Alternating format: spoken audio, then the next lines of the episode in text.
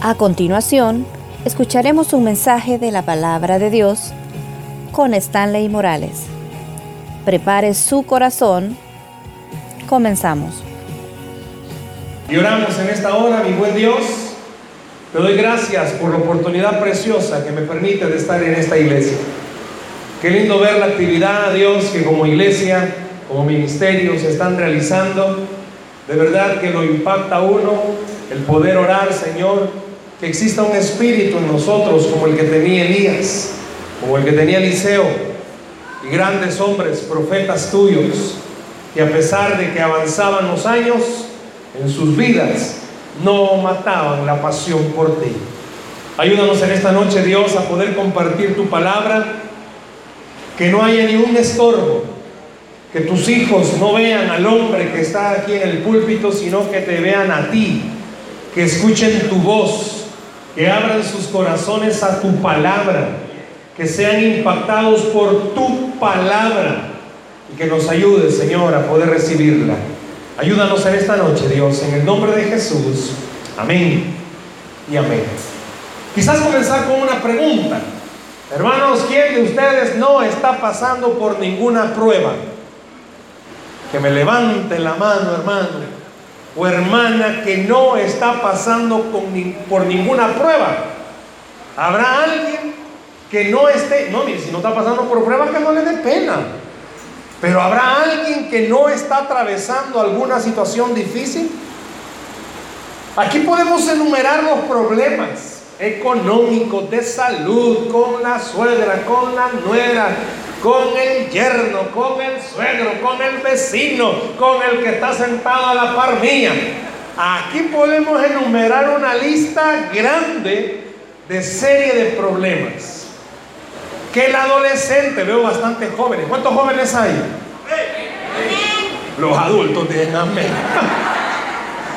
¿Cuántos jóvenes hay? Mm, por eso tan como está la juventud de ahora. Ay, Señor. Los jóvenes tienen sus problemas que no se aceptan como son. Si me va a querer la cipota como me veo y por eso se peina distintos, salido del vientre de la vaca con el cumas, bueno, de tantas formas. Porque hay pruebas, hay luchas. Yo quiero en esta hora que usted vaya conmigo a una de las partes de la Biblia que nos habla con respecto a esto de las pruebas. La carta del apóstol Santiago, carta de Santiago, capítulo 1, carta del apóstol Santiago, capítulo 1, vamos a leer el versículo 2 y versículo 3. Si usted no anda Biblia, esa ya es una gran prueba.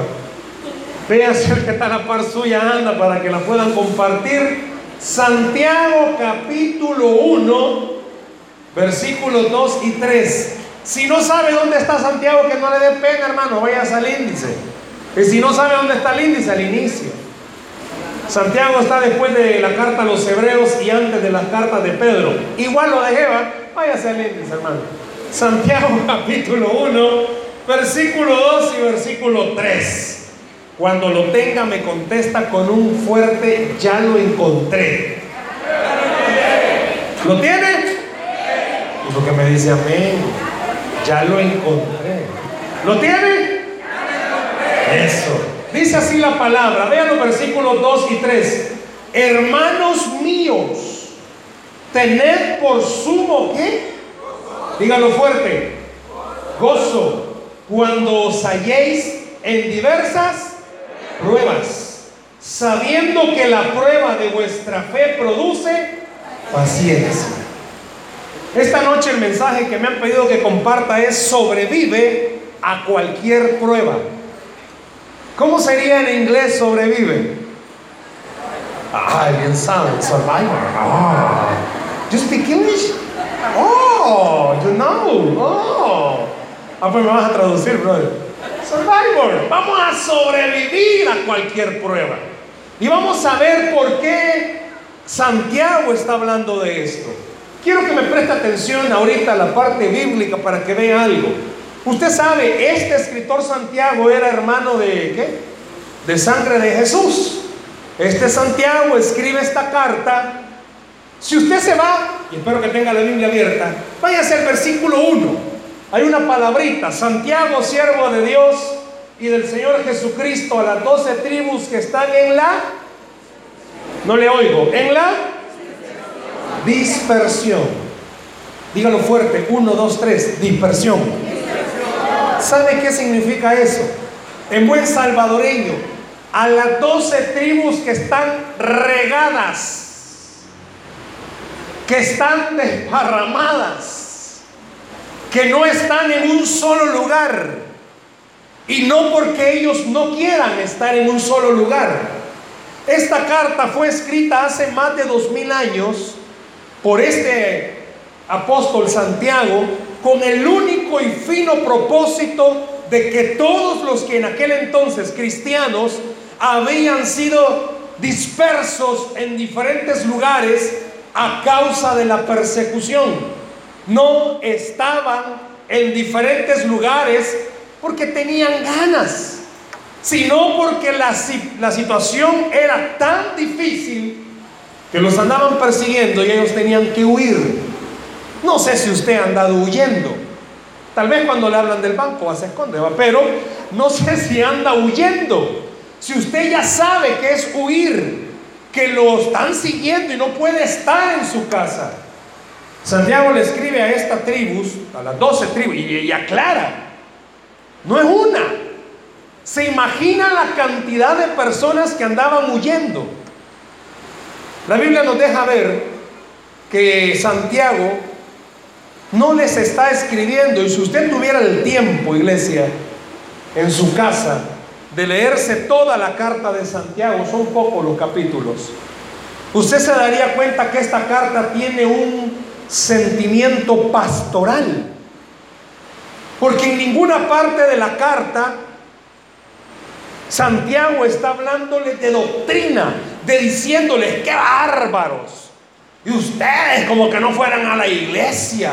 Las pruebas deberían de hacerlos crecer, qué bárbaros. No, no está usando ese tono. No está usando el tono de, qué bárbaro hermano, si usted sirve, aguante del ejemplo. Al contrario, Santiago está escribiendo esta carta con un corazón pastoral, haciéndole entender y comprender. El versículo que yo le pedí que comenzáramos a leer, el versículo 2, ¿cómo comienza? Dice, ¿cómo dice? Hermanos míos, está, óigalo bien, es un apóstol pero se está bajando en el sentido de hacerle sentir al lector, yo siento lo que ustedes están sintiendo. Sé que no es fácil la vida que están teniendo, porque andan huyendo. Es como que en esta noche la carta se trasladase a nuestro tiempo y el escritor dijese, yo entiendo a todos aquellos que están atravesando una situación económica caótica. Yo entiendo a todos aquellos que oran y oran y oran y su casa en vez de cambiar se pone peor. Yo entiendo a todas aquellas esposas que oran por su esposo y en vez de ver señales de cambio, más, satánicos se están poniendo. Entiendo aquellas mamás, como que el escritor dijera, que oran por sus hijos porque del Señor no quieren saber nada. No sé cuánta mamá habrá que cuando chiquitos sus hijos a escuela dominical iban con todos los poderes. Y hoy nada. Vamos a la iglesia y, nah, esa onda no es para mí, mamá.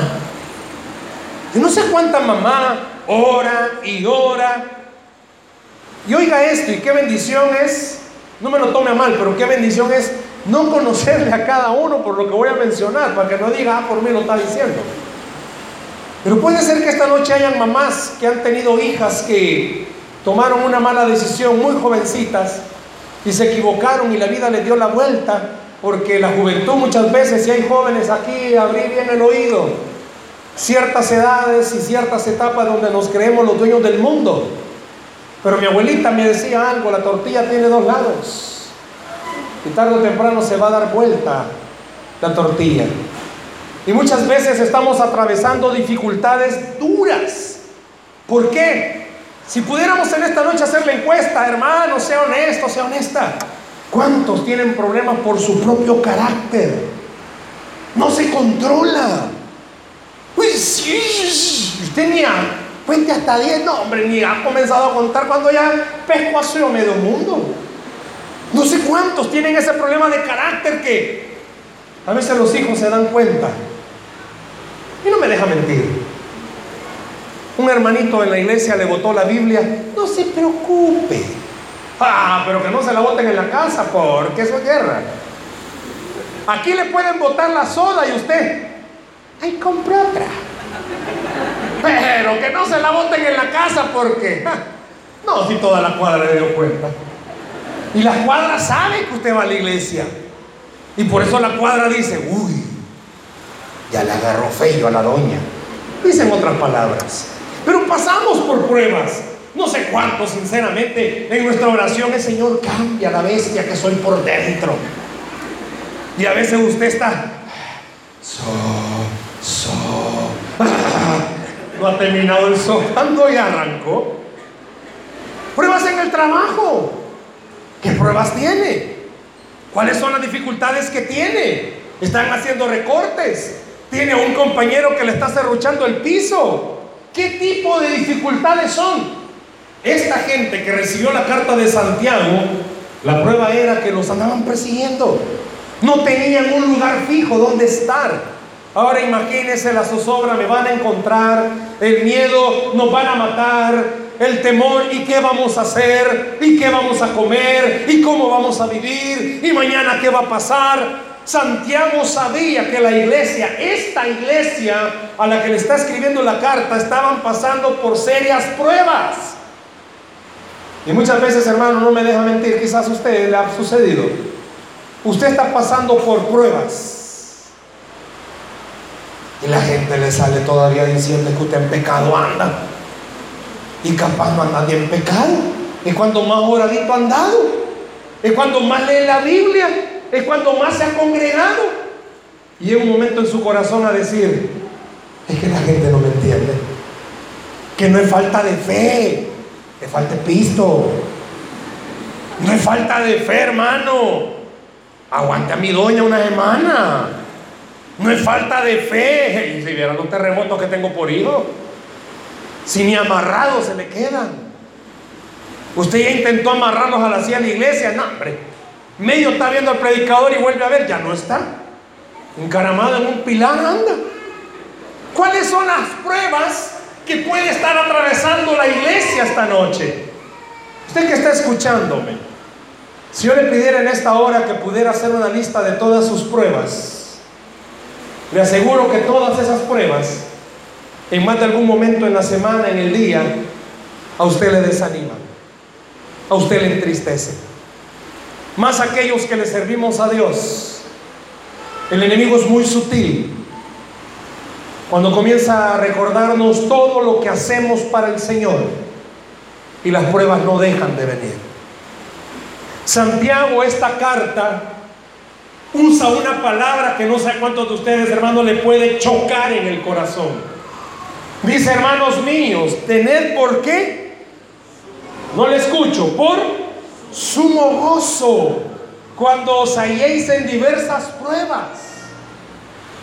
Un buen salvadoreño, ¿cómo leería este pasaje? Hermano, cuando le venga la tribulación, gócese. ¿Cuántos de ustedes podrían gozarse, hermanos? Oiga bien la pregunta. No tiene para comer no tienen para pagar, ya se le venció el recibo de la luz dos meses y usted sabe que en este país no se perdona de volado. Sabe que al día siguiente le van a ir a cortar la luz. Seamos honestos. ¿Cuántos de primas a primeras podemos decir, bendito Dios, va a estar oscura mañana, lucha? ¿Cuántos? ¿Cuántos de los que estamos acá nos llama el jefe y, sabemos que nos van a quitar? Y usted va, bendito Dios, ya necesitaba que me quitaran. Uh, no sé, no sé si usted, yo no, hermanos. Tiene su carrito apenas, camina al volado y de repente al día siguiente no encendió. Lucha. Quería saber qué era dar en el Citrans, padre. No sé, no sé si habrá alguien así, hermanos que está enfermo un hijo o una hija y No, hombre, hija, gozate con ese dolor, gozate. No sé. No sé si usted va a ver a un pariente en la cama con un dolor, 40 grados de temperatura. No, hombre, gozate. Hay otros que están peores en el infierno, gozate. No sé. Yo no, yo por lo menos con mis hijos no lo haría. Quiero aclararle algo. Santiago no está diciendo, cuando le vengan pruebas, gócese. Diga, Señor, ya hacía falta esta tribulación a mi vida. No está diciendo eso Santiago. Quiero que veamos algo ahí mismo. No le está diciendo Santiago a la iglesia, a los que le escriben, mire, todos aquellos que estén atribulados, vivan alegres, porque vienen más pruebas. No, sino que Santiago les está diciendo, sé que es difícil lo que estamos atravesando. Sé que es duro para usted ver una realidad que no es la que usted quiere. Hermanos, seamos sinceros, a nadie le gustan los problemas. ¿O habrá alguien que ame los problemas? ¿Habrá alguien que de verdad llora porque no está con problemas? Yo no sé si usted en su oración diaria le dice, Padre, por favor, manda las mil y un plagas a mi vida. No, yo creo que al contrario. Señor, aleja ladrones, aleja maleantes, que me vaya bien. Santiago está diciendo, sé que todos ustedes tienen problemas, pero quiero darles una clave, dice Santiago. Ahorita que están en problemas, aprendan a disfrutar algo. Quiero que ustedes recuerden algo, le dice Santiago. Ustedes pueden tener paz, alegría, gozo en medio de las situaciones que están viviendo, porque recuerden a quién es el Dios que están sirviendo. Recuerden quién es el Dios que ha dicho que peleará por ustedes. Recuerden quién es el Dios que ha dicho que aunque la tierra tiemble usted y yo, no temeremos. Recuerde quién es el Dios que le ha dicho, Él es mi luz y mi salvación. Santiago cuando está escribiéndole esta carta les está llegando al corazón y recordarles, sé que es duro lo que están atravesando, pero quiero recordarles algo, el Señor prometió estar con todos ustedes todos los días. Y aún el día de la tribulación más grande deben de tener gozo por una razón, Dios está conmigo y Él me ayudará a salir de esta situación. Por eso Santiago, cuando está escribiendo esta carta, lo hace en una forma pastoral, diciéndole, los entiendo. Si a nadie le gustan los problemas, pero los problemas son el medio que Dios utiliza para recordarle a usted y recordarme a mí cuán poderoso es Dios, que hace las cosas imposibles posibles. Déselo al Señor ese aplauso, por favor.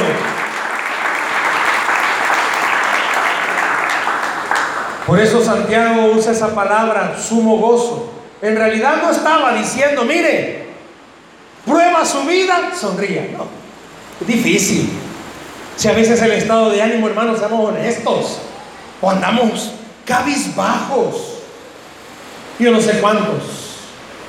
Muchas veces andan tan cabizbajos.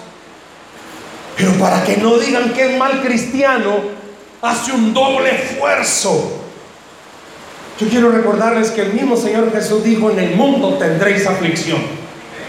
¿Y sabe qué significa eso? Jesús cuando le dijo a sus discípulos, en el mundo tendréis aflicción, la palabra que está en griego dice, todos los días te vas a encontrar con una prueba difícil. Todos los días, hermanos. Y todos los días es, todos los días. Todos los días. Un día fue la llanta, otro día fue un niño, otro día fue el vecino, cinco días fue la suegra, otro día fue el trabajo. Todos los días, todos los días. Usted se levantó con ánimo. No sé si le ha pasado. Usted se levanta feliz, ora y le dice, Señor, que hoy sea un, gran día de bendición. Y él nomás abre la puerta de su casa. Su vecina, toda la basura se le echó encima. Si aquí está su vecina que le echa la basura, ore en este momento por ella. Llega al trabajo y usted dice, no Señor, esta semana va a ser positiva, esta semana voy a orar y ora en el trabajo. Y es cuando peor le fue el día. Y usted comienza a decir, no entiendo la lógica. Oro y me va mal. Y mi vecino de trabajo enfrente, que es un gran bolo, se le siente el olor a mí, pero bien saben qué es eso, pues se ríen. Y es cuando mejor le fue. Su vecino, que si usted enciende un fósforo agarra fuego, es cuando mejor le fue en el trabajo. Y usted oró, y es cuando peor le fue. Ah, pues ahí dice Santiago, en ese momento no permita que esa prueba le quite el gozo de tener a Cristo en su corazón. Porque lo que hoy me está provocando dolor es una oportunidad para ver el poder de Dios sobre tu vida. Lo que hoy te ha sacado una lágrima es la oportunidad de que tú compruebes, iglesia, cuán poderoso es el Señor de los cielos. Cuán poderoso es tu Dios de los cielos. Aleluya. Claro, el vecino de la par no lo entiende. El vecino de la par se mofa. Al cristianito le fue mal. Por eso el mismo escritor sagrado en uno de los salmos nos exhorta a usted y a mí. No se fije en la prosperidad del impío, sino que espere la benevolencia de Jehová. Usted y yo debemos de esperar y entender algo. Desde el momento en el que somos cristianos, bienvenidos, vamos a tener pruebas, bienvenidos, vamos a tener dificultades, pero tenemos esperanza segura en Cristo Jesús. Denle el aplauso al Señor, por favor. ¡Ah! No es mofa, no es burla. Pero aquel que hoy le fue bien y se está riendo de usted, tranquilo, dice el Señor. Yo me encargo de ellos, así como me encargo de tu bendición. Por eso Santiago usa esta palabra con los que estaban lejos. Usted todos los días se va a congregar primero Dios aquí esta semana. Todos los días hay culto. Imagínense estos que estaban dispersos. Dice la historia que la iglesia, cuando estaba siendo perseguida, muchos de ellos se tenían que reunir en las catacumbas. ¿Alguno de ustedes, hermanos, se ha reunido alguna vez en catacumba? Tal vez cuando iba a ver a la cipota se escondía bajo la tierra para que no la viera la suegra, ¿va? Pero no creo que se esconda. Bueno, yo no creo que alguno de ustedes se congregue en catacumba. Miren qué templo más lindo, precioso. ¿O no le gusta su templo? Y le hago una pregunta. ¿Lo andan persiguiendo a usted para venir a la iglesia? No, hermano, con libertad, mira, está la puerta bien abierta, están. Sabía que la iglesia a la que le escribió Santiago no podían tener esta libertad. Y entraba la duda. Y este es el Cristo que nosotros estamos siguiendo. Un Cristo que no nos puede defender de los romanos. Un Cristo que no nos puede defender del ejército enemigo. Eran pensamientos de acuerdo a la tradición que estaba en la iglesia primitiva. Y por eso Santiago escribe esta carta diciéndole, miren, quiero recordarles algo. Aún el Señor Jesús fue perseguido, torturado y crucificado. Pero Él venció a la muerte en la cruz del Calvario.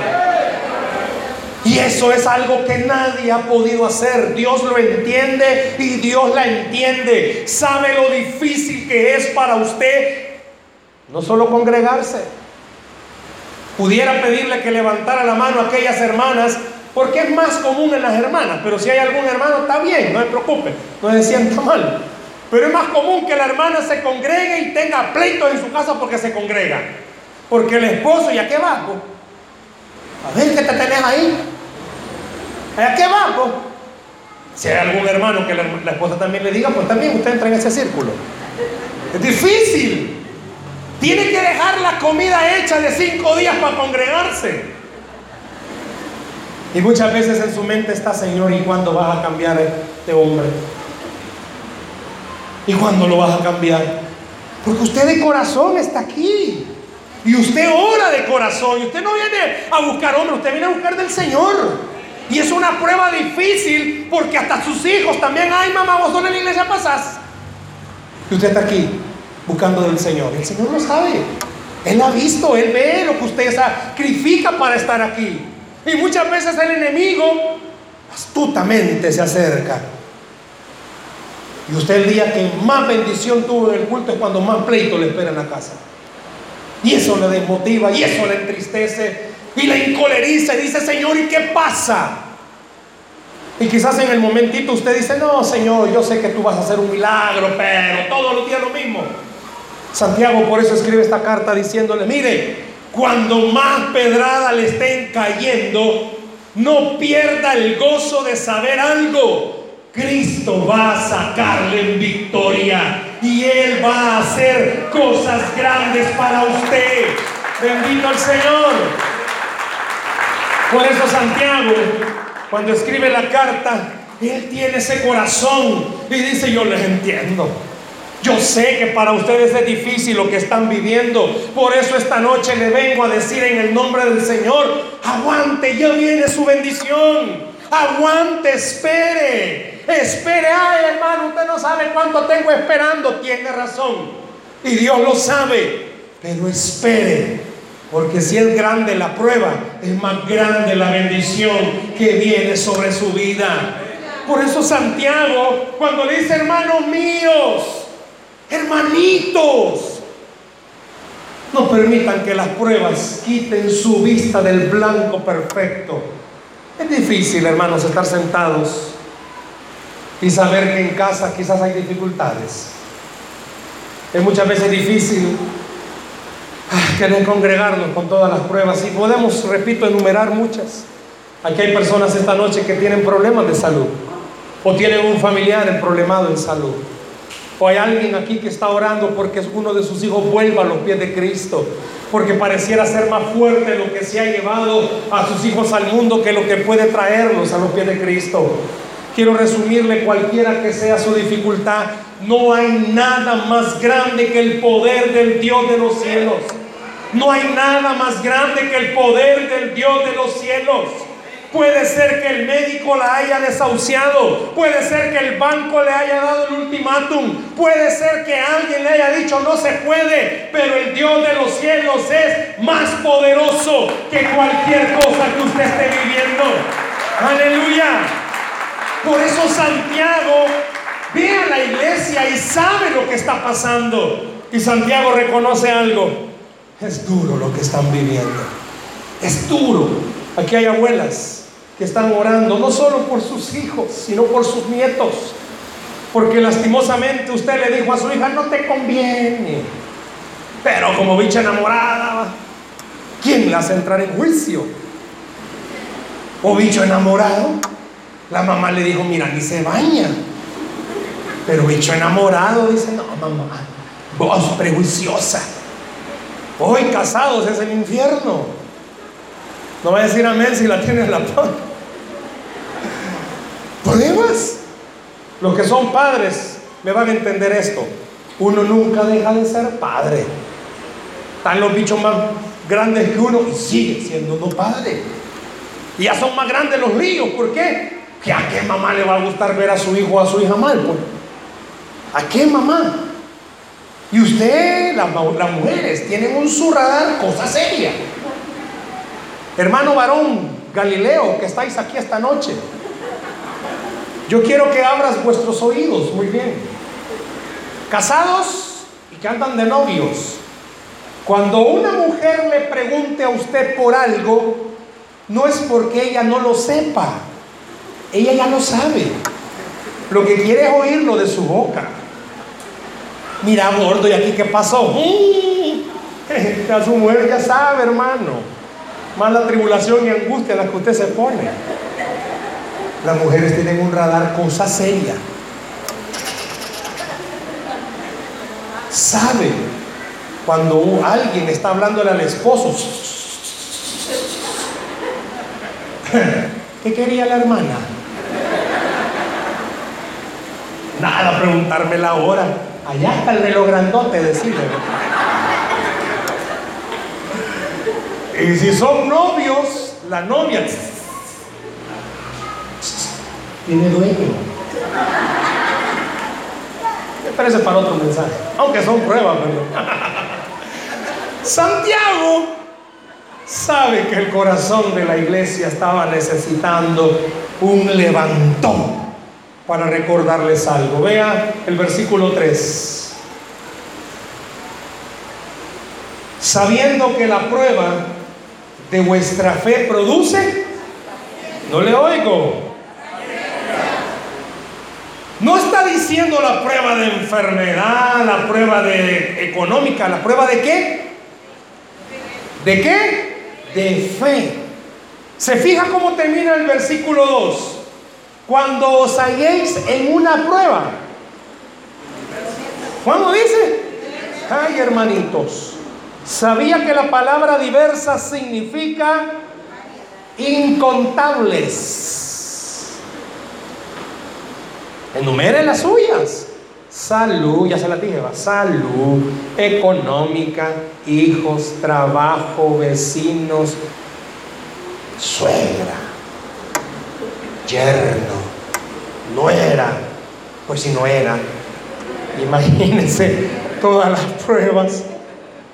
Y dice que la prueba en realidad, ¿qué ataca? La fe.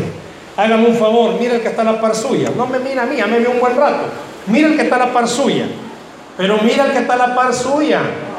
Eh, friend, traducime, please que yo entender que los hermanos no saber qué significa ver el que está a la par suya. El que está sentado a la par suya, pues va. Vaya, mira el que está a la par suya y dígale, si es hermano, dígale hermano. Si es hermana, dígale hermana. Como hay más mujeres, puede decir esto, diga, hermana. No, pero dígalo fuerte, hermana. Su fe está siendo probada. Le hago una pregunta en esta noche. Aquí hay muchos que saben Biblia. ¿Qué fe, de acuerdo a Hebreos 11.1? Es la certeza de lo que se espera y la convicción. Vale. Pero buen salvadoreño, ¿qué quiere decir ese volado? Es tener la seguridad que voy a recibir lo que estoy esperando. Vale. ¿Está bien ahí? Vale. Por eso dice Santiago, eso es lo que está siendo probado. ¿Cuántos creen que Dios es bueno? ¿Cuántos creen que Dios es bueno? Ah, pues eso es lo que la prueba prueba. A ver si de verdad usted cree que Dios es bueno. ¿Cuántos creen que Dios es el dueño del oro y la plata? Ah, pues eso es lo que prueba la prueba.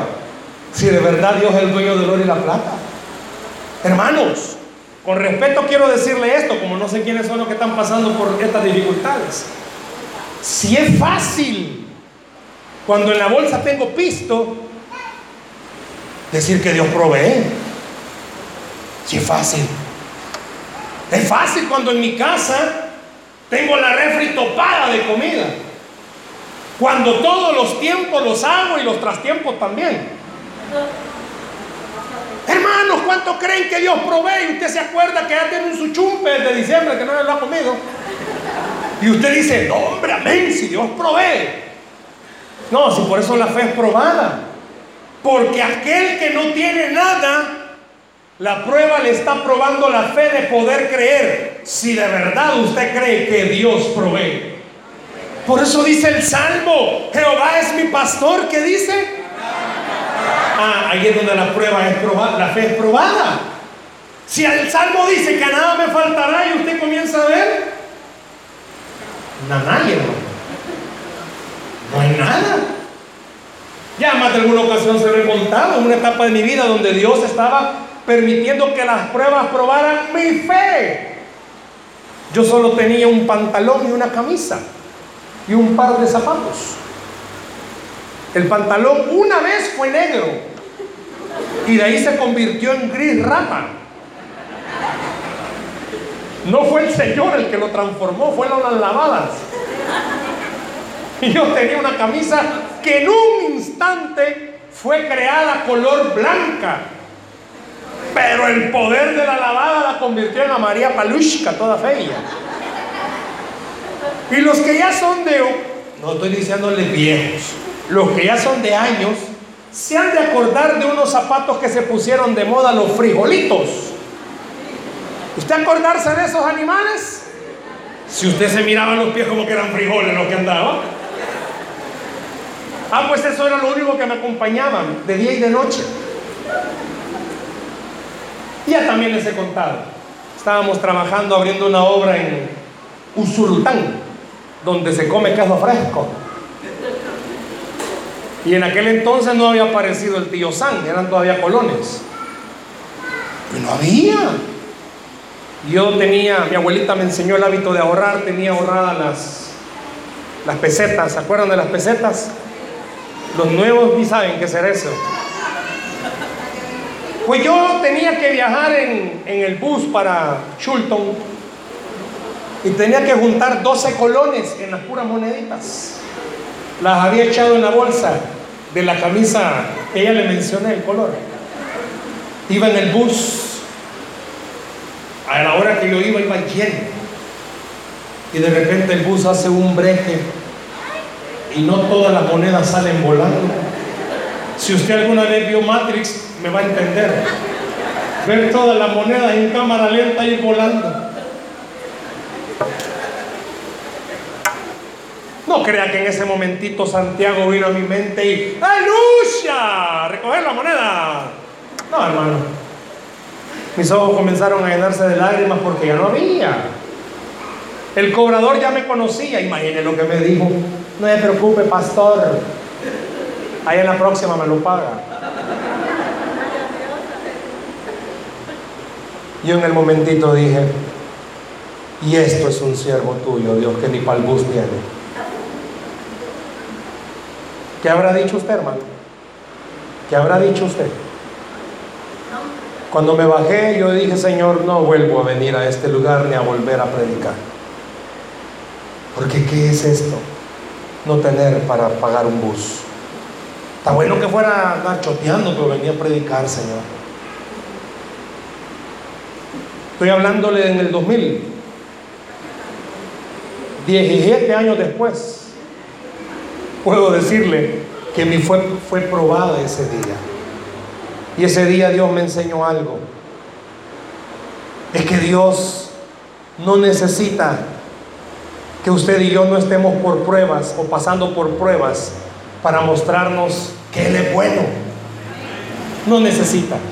Él necesita que usted y yo entendamos que con pruebas o sin pruebas, Él es bueno y para siempre su misericordia. Aleluya. Él no necesita que su cuerpo esté libre de enfermedad para que usted diga, wow, qué Dios más sanador yo tengo. No. Él necesita que usted y yo entendamos algo. La enfermedad es lo que me permite entender a mí cuán gran Dios poderoso tengo yo. Que aún en medio de la enfermedad me permite entender esto. Mi enfermedad o la enfermedad es para que el Padre se glorifique, es para que la gente entienda, yo no le sirvo a Dios porque todo lo tengo bueno, yo le sirvo a Dios porque Él es grande en misericordia y Él es bueno para siempre. Aleluya. Por eso Santiago les estaba diciendo, mire, lo que está pasando le está trabajando su paciencia. 17 años después puedo darle testimonio. Todavía los tengo los zapatos frijolitos. Y ahí los tengo, son una reliquia. Y me los pongo. Y los disfruto. ¿Sabe por qué? Porque de ahí me sacó el Señor. Cuando usted salga de su prueba, usted va a entender por qué pasó por la prueba. Porque va a ver hacia atrás y va a entender que contra todo pronóstico, contra todo diagnóstico, contra cualquier opinión, Dios tiene el poder para sacarle de la prueba en la que usted está el día de hoy. Aleluya. Cuando vea hacia atrás, usted va a decir, ah, En el momentito yo no entendía, pero Dios no me soltó ni un instante de mi vida. Yo no sé si en esta noche usted puede decir lo mismo. Y con mucho amor le digo esto en esta noche. Dios no le ha soltado, ni va a soltarle, ni se pase por su mente la idea que lo va a dejar. Dios nunca lo ha dejado y nunca lo va a dejar. Permita que en esta noche usted y yo, así como el apóstol le dijo a la iglesia, sobrevivamos a cualquier prueba. ¿Por qué? Porque somos survivor, como decía el hermano trilingüe. No. Porque tenemos a un Dios todopoderoso con nosotros. Aleluya. Denle el aplauso a Cristo si se lo va a dar, por favor.